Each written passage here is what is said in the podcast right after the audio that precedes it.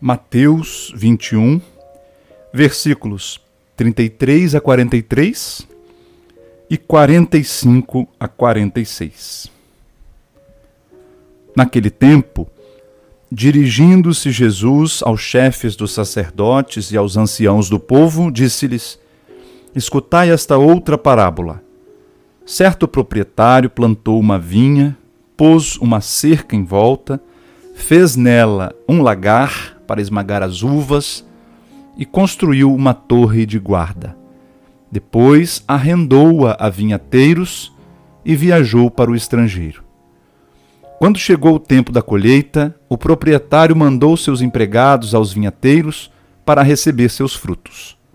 Os vinhateiros, porém, agarraram os empregados, espancaram a um, mataram a outro e ao terceiro apedrejaram o proprietário mandou de novo outros empregados em maior número do que os primeiros. Mas eles os trataram da mesma forma. Finalmente, o proprietário enviou-lhes o seu filho, pensando: Ao meu filho eles vão respeitar. Os vinhateiros, porém, ao verem o filho, disseram entre si: Este é o herdeiro. Vinde, vamos matá-lo e tomar posse da sua herança. Então agarraram o filho jogaram-no para fora da vinha e o mataram. Pois bem, quando o dono da vinha voltar, o que fará com esses vinhateiros? Os sumos sacerdotes e os anciãos do povo responderam: Com certeza mandará matar de modo violento esses perversos e arrendará a vinha a outros vinhateiros que lhe entregarão os frutos no tempo certo. Então Jesus lhes disse: Vós nunca lestes nas Escrituras? A pedra que os construtores rejeitaram tornou-se a pedra angular. Isto foi feito pelo Senhor e é maravilhoso aos nossos olhos.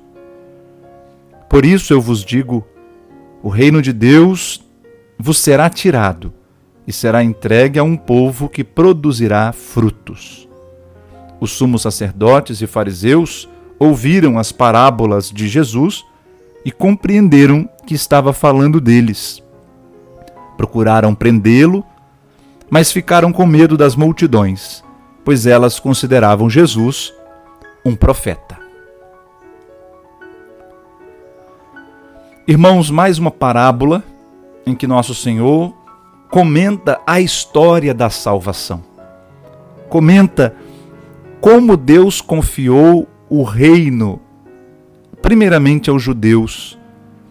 Como Deus escolheu Israel para ser ministro de todos os povos. Sim, para levar a salvação para todos os povos.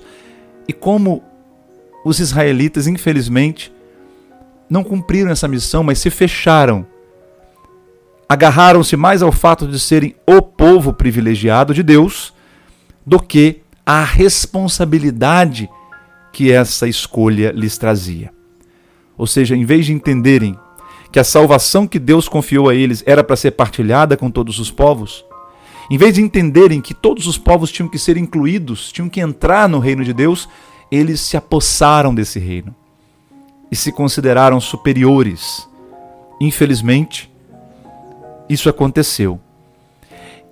E Jesus, na parábola, diz que o proprietário da vinha arrendará a outros vinhateiros para que produzam frutos. Quem são esses outros vinhateiros? A igreja. A bola da vez agora está com a igreja. A igreja é o novo Israel.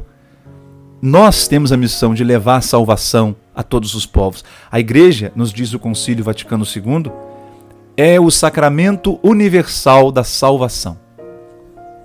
Então nós temos a missão hoje de produzir frutos.